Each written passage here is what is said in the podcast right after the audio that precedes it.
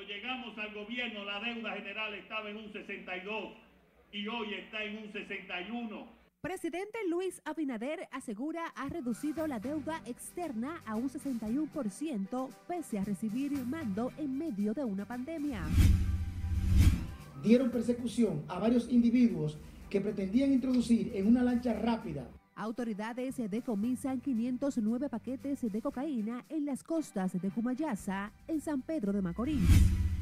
Directores de la Policía Nacional y el Ejército encabezan operativos en varios sectores de esta capital. Organizaciones realizan la Marcha de las Mariposas por la eliminación de la violencia contra la mujer. Tras cinco días cerradas, nacionales haitianos abren paso fronterizo por Dajabón. Y Estados Unidos deporta 190 haitianos ilegales, incluyendo a 46 niños.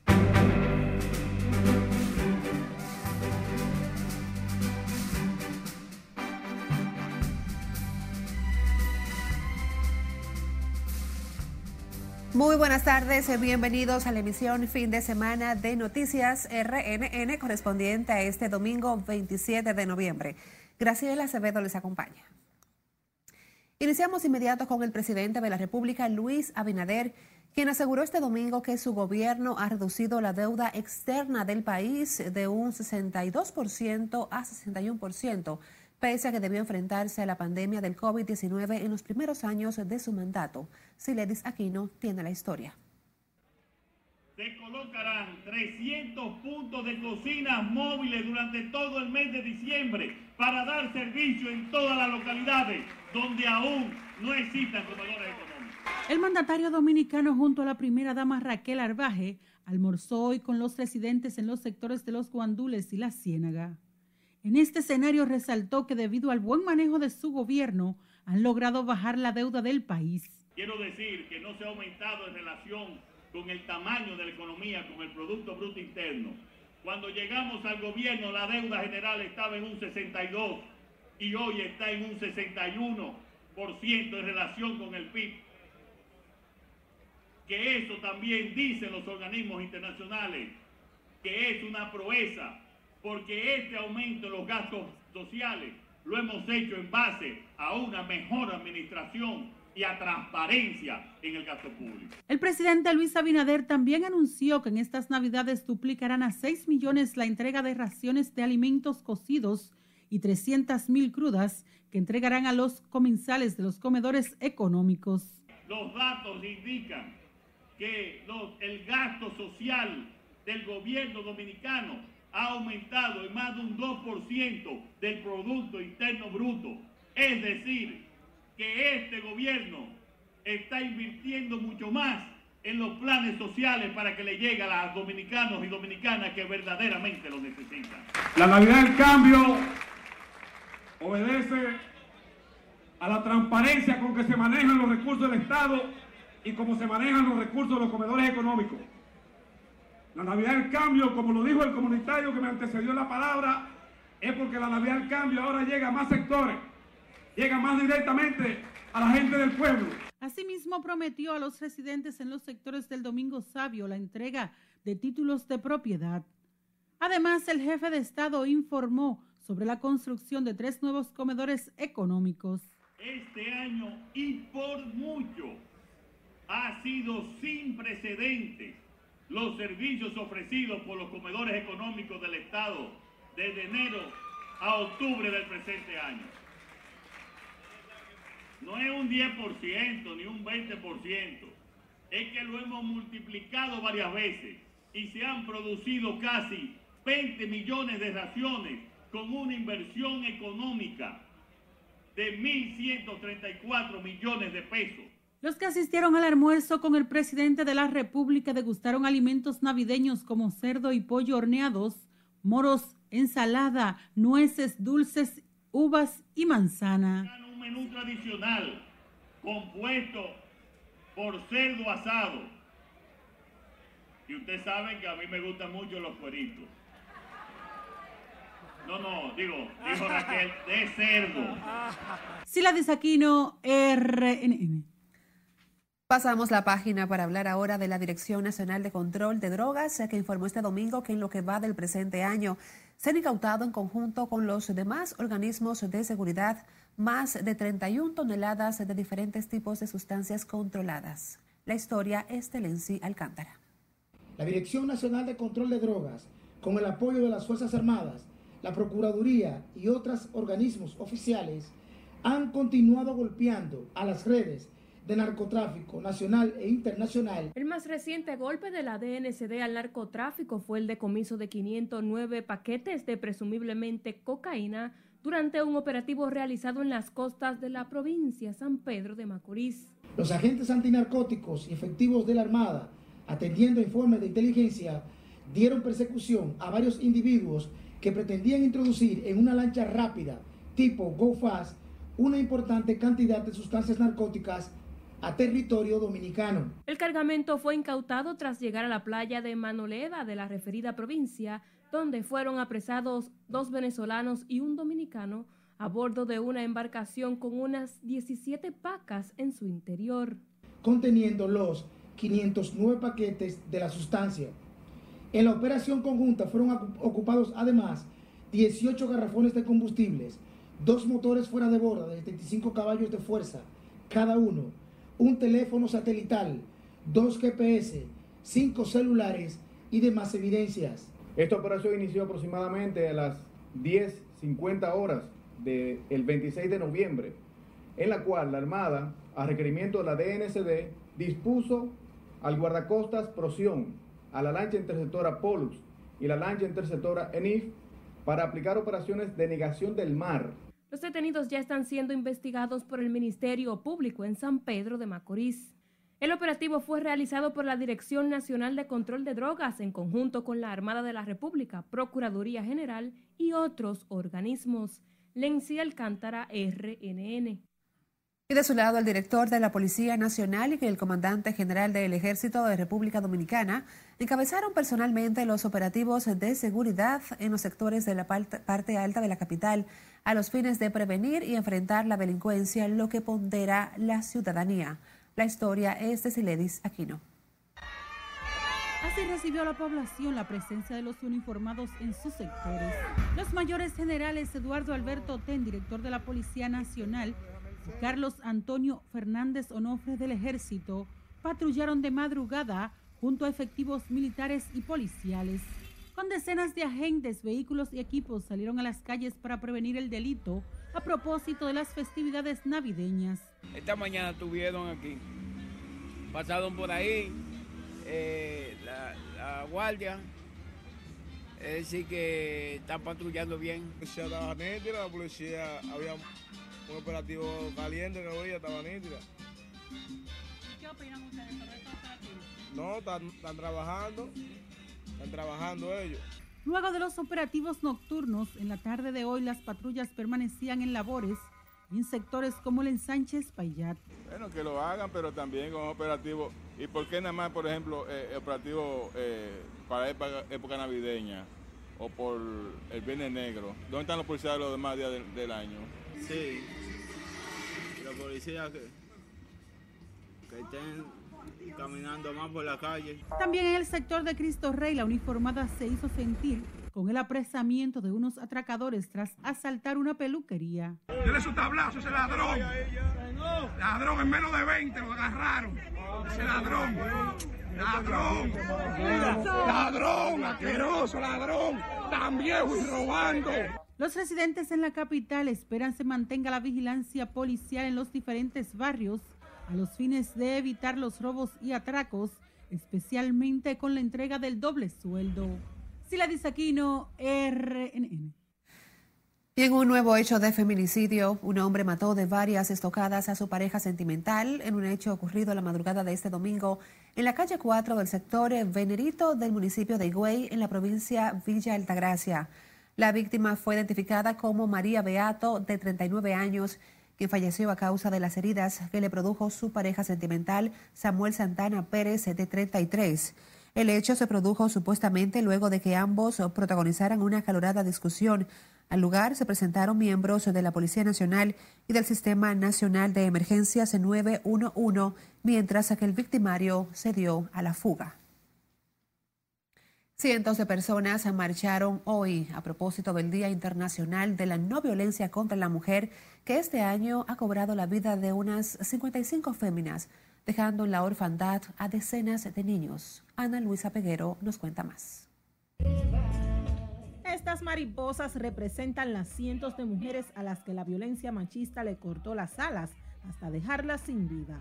La muerte solo este año de unas 55 mujeres es el motivo de esta manifestación, donde sus participantes piden ni una víctima más. Y las mujeres dominicanas y muchos hombres solidarios, como pueden ver, están marchando para exigir al Estado dominicano políticas públicas que detengan la cantidad de mujeres que son asesinadas cada año ya en lo que va de año llevamos 55 mujeres. Y toda la ciudadanía se une a este esfuerzo de sensibilizar y visibilizar la lucha contra la violencia hacia las mujeres y estamos aquí como siempre, como de costumbre, desde que fui diputada como ciudadana en el pasado apoyando a nuestras mujeres. Con pancartas, consignas y otras amenidades, las manifestantes partieron del kilómetro cero del Mirador Sur hasta llegar a la Procuraduría General de la República pero hicieron una parada frente al busto de las hermanas Mirabal, símbolo de la violencia machista en el régimen de Trujillo. Mujeres que sigan luchando, que la transformación de este país, la reconstrucción de una nueva democracia tiene cara de mujer. Sin la mujer no se pueden hacer los cambios profundos que queremos hacer en este país. Cuando a uno le toca marchar y marchar frente a tantas mujeres y hombres comprometidos con la igualdad y con la eliminación de todas las formas de violencia contra las mujeres, podemos decir que valió la pena el sacrificio de Minerva, de Patria y de María Teresa Mirabal. Los grupos que encabezaban la marcha de las mariposas entregaron a la ministra de la Mujer un manifiesto con un pliego de demandas en las que incluyen la aprobación del nuevo Código Penal. Ana Luisa Peguero, RNN. El director del Servicio Nacional de Salud, Mario Lama, informó que la mortalidad materna se redujo un 46% gracias a los esfuerzos realizados por la institución para fortalecer la atención materna en los hospitales del país. Lama habló durante un encuentro realizado junto al Fondo de las Naciones Unidas para la Infancia, UNICEF, que reunió a 23 hospitales de la red pública, responsables del 80% de los nacimientos del país, para compartir y seguir implementando estrategias dirigidas a la reducción de la mortalidad materna y neonatal.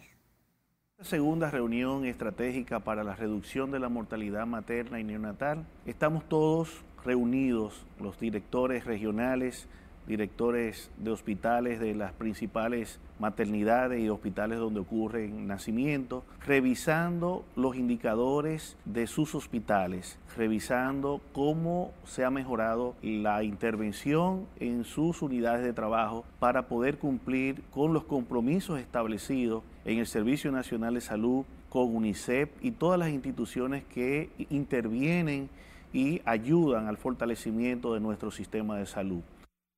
Mario Lama manifestó además su satisfacción con los trabajos realizados por la Dirección Materno-Infantil y Adolescente del Servicio Nacional de Salud, por lo que anunció que por primera vez en República Dominicana se habilitarán unidades de hipotermia en tres hospitales para dar asistencia a los niños que nacen con hipoxia y con asfixia perinatal. Hablemos de COVID. El Ministerio de Salud Pública reportó este domingo 150 nuevos contagios de coronavirus en las últimas 24 horas, colocando el número de casos positivos en 1.771, según el último boletín epidemiológico de la institución. La ocupación de camas COVID-19 continúa ascendiendo, con 21 plazas ocupadas de las 2.373 disponibles y seis pacientes ingresados en unidades de cuidados intensivos, mientras que la positividad diaria en las últimas 24 horas se sitúa en 12.91%. Desde el inicio de la pandemia, las autoridades sanitarias han confirmado casi 700.000 casos de COVID-19 en el país. Recuerde que los problemas de su comunidad nos preocupan. Puede enviarnos sus imágenes y videos a través de nuestro WhatsApp 849-268-5705. Por igual, seguirnos a través de las redes sociales y escucharnos en las diferentes plataformas de audios.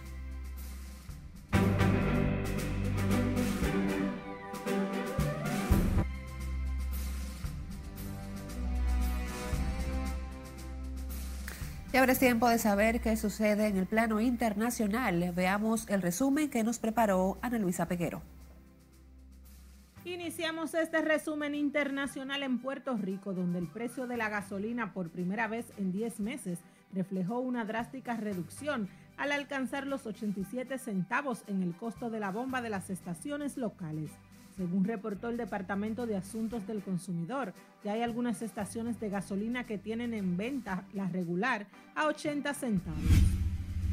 Continuamos en China, donde cientos de personas se manifestaron este domingo en varias ciudades, donde la indignación crece contra la política draconiana de cero COVID impuesta por las autoridades desde hace casi tres años.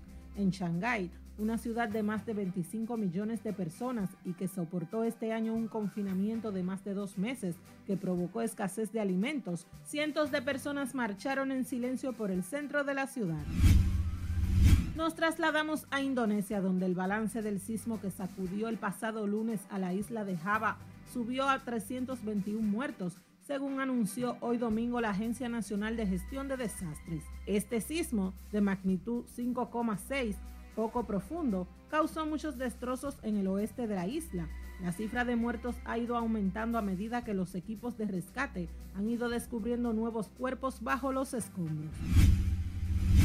Finalizamos en Italia, y es que este domingo el gobierno italiano decretó estado de emergencia en la isla de Ischia, frente a las costas de Nápoles, tras un deslizamiento de tierra que dejó al menos siete muertos y una decena de desaparecidos, según informó el delegado del gobierno, Claudio Palomba. En las internacionales, Ana Luisa Peguero, RNN. En otra información, un grupo de migrantes haitianos, incluyendo alrededor de 50 niños, fueron repatriados el pasado viernes por Estados Unidos hacia Haití, después de llegar a las islas de Los Cayos de Florida el pasado lunes. La Guardia Costera de Estados Unidos dijo que una embarcación llegó a Haití el pasado viernes con 190 personas a bordo, entre ellas 89 hombres, 55 mujeres y 46 niños.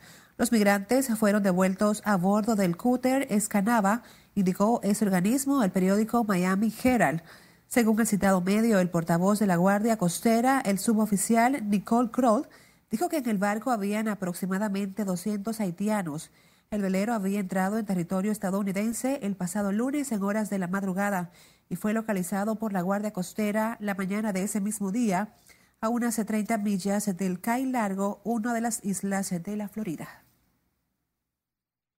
Y nacionales haitianos levantaron la protesta en el paso fronterizo de Dajabón y abrieron nuevamente la puerta binacional, la que permanecía cerrada luego de las manifestaciones que se produjeron hace algunos días y que fueron originadas en el lado haitiano, donde además resultó herido un camionero de esa nación.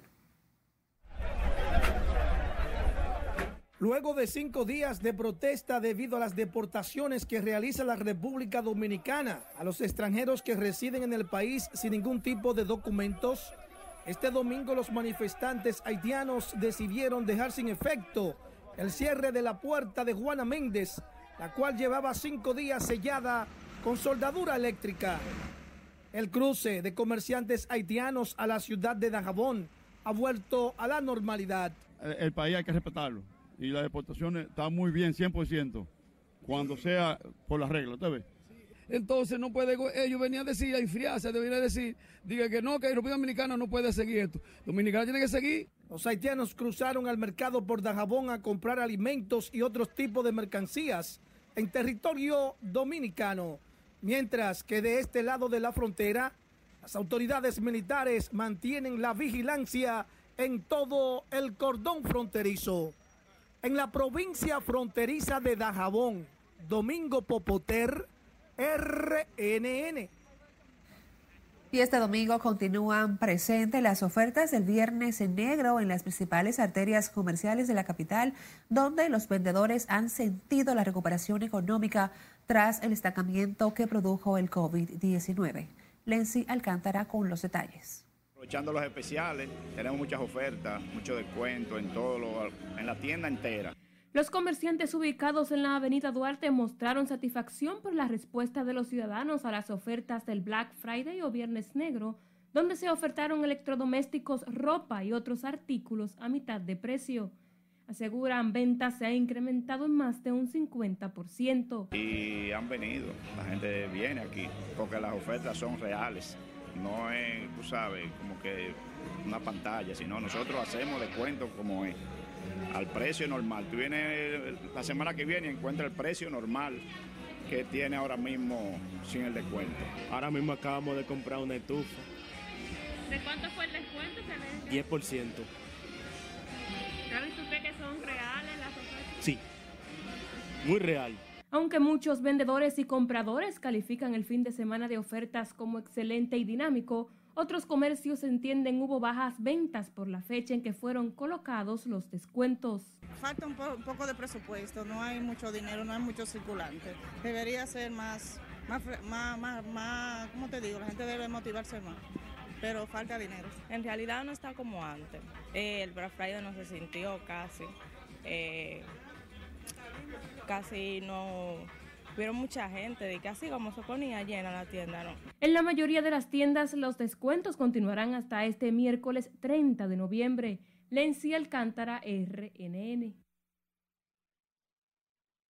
El presidente de la Federación Nacional de Comerciantes y Empresarios de República Dominicana, José Díaz, pidió al gobierno reintroducir la ley 6-22 que graba con tasa cero en el arancel de aduanas a ciertos productos que afectan el costo de los alimentos básicos de la canasta familiar.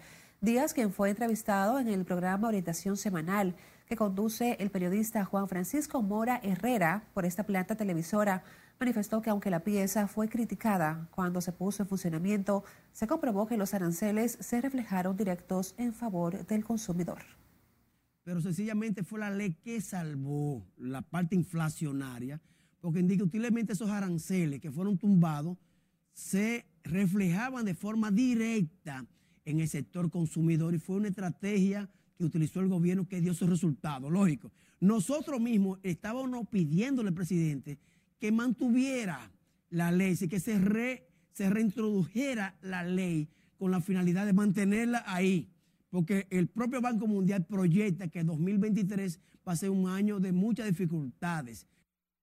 Expresó que como el Banco Mundial proyecta un 2023 con muchas dificultades por la situación de los mercados internacionales, lo ideal sería mantener esa ley de tasa cero a los productos alimenticios.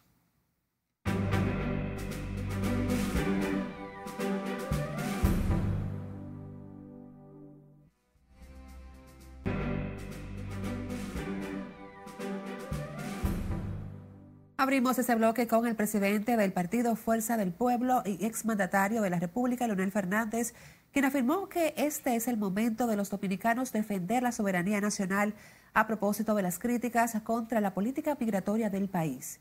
En ese sentido, Fernández dijo que los dominicanos no son racistas, por el contrario, han sido muy solidarios con los haitianos. Nadie en el mundo puede pedirnos a los dominicanos que convirtamos el problema político de un país en un problema de la República Dominicana.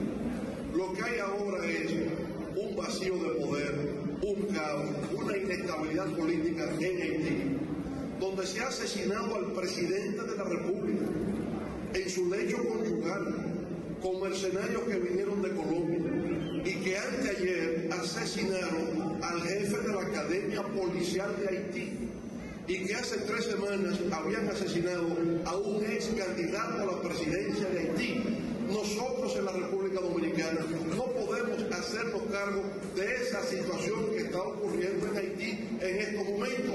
Nosotros tenemos nuestros problemas, nuestras dificultades.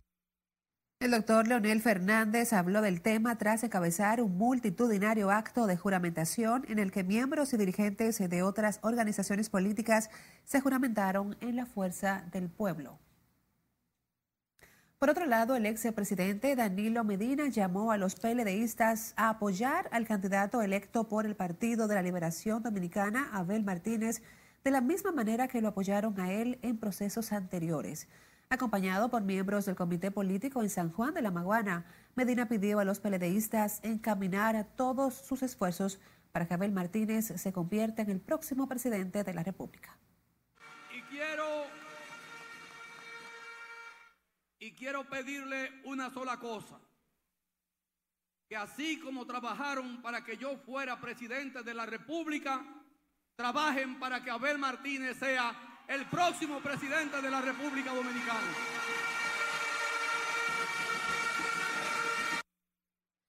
El presidente del PLD abordó el tema tras juramentar a decenas de personas como nuevos miembros del Partido de la Liberación Dominicana en el bajo techo Villa Flores en San Juan de la Maguana. El presidente del Partido Revolucionario Dominicano, Miguel Vargas Maldonado, fue elegido presidente de honor de la Internacional Socialista junto a Giorgio Papandreou, ex primer ministro de Grecia, en el marco del vigésimo sexto Congreso de la organización celebrado en Madrid este fin de semana. Vargas Maldonado agradeció a sus compañeros la elección como presidente de honor y su ratificación en los demás cargos del organismo y manifestó su compromiso de como vicepresidente mundial y presidente para América Latina y el Caribe. Estos retos que tienen como trasfondo la inequidad y la pobreza demandan de nosotros una enorme voluntad para afrontarlos con audacia, para concluir los consensos adecuados y creatividad y firmeza para solucionarlos. Durante el cónclave, el dirigente político felicitó a Pedro Sánchez por su elección como presidente de la Internacional Socialista así como a Benedicta Lassi, nueva secretaria general de la organización.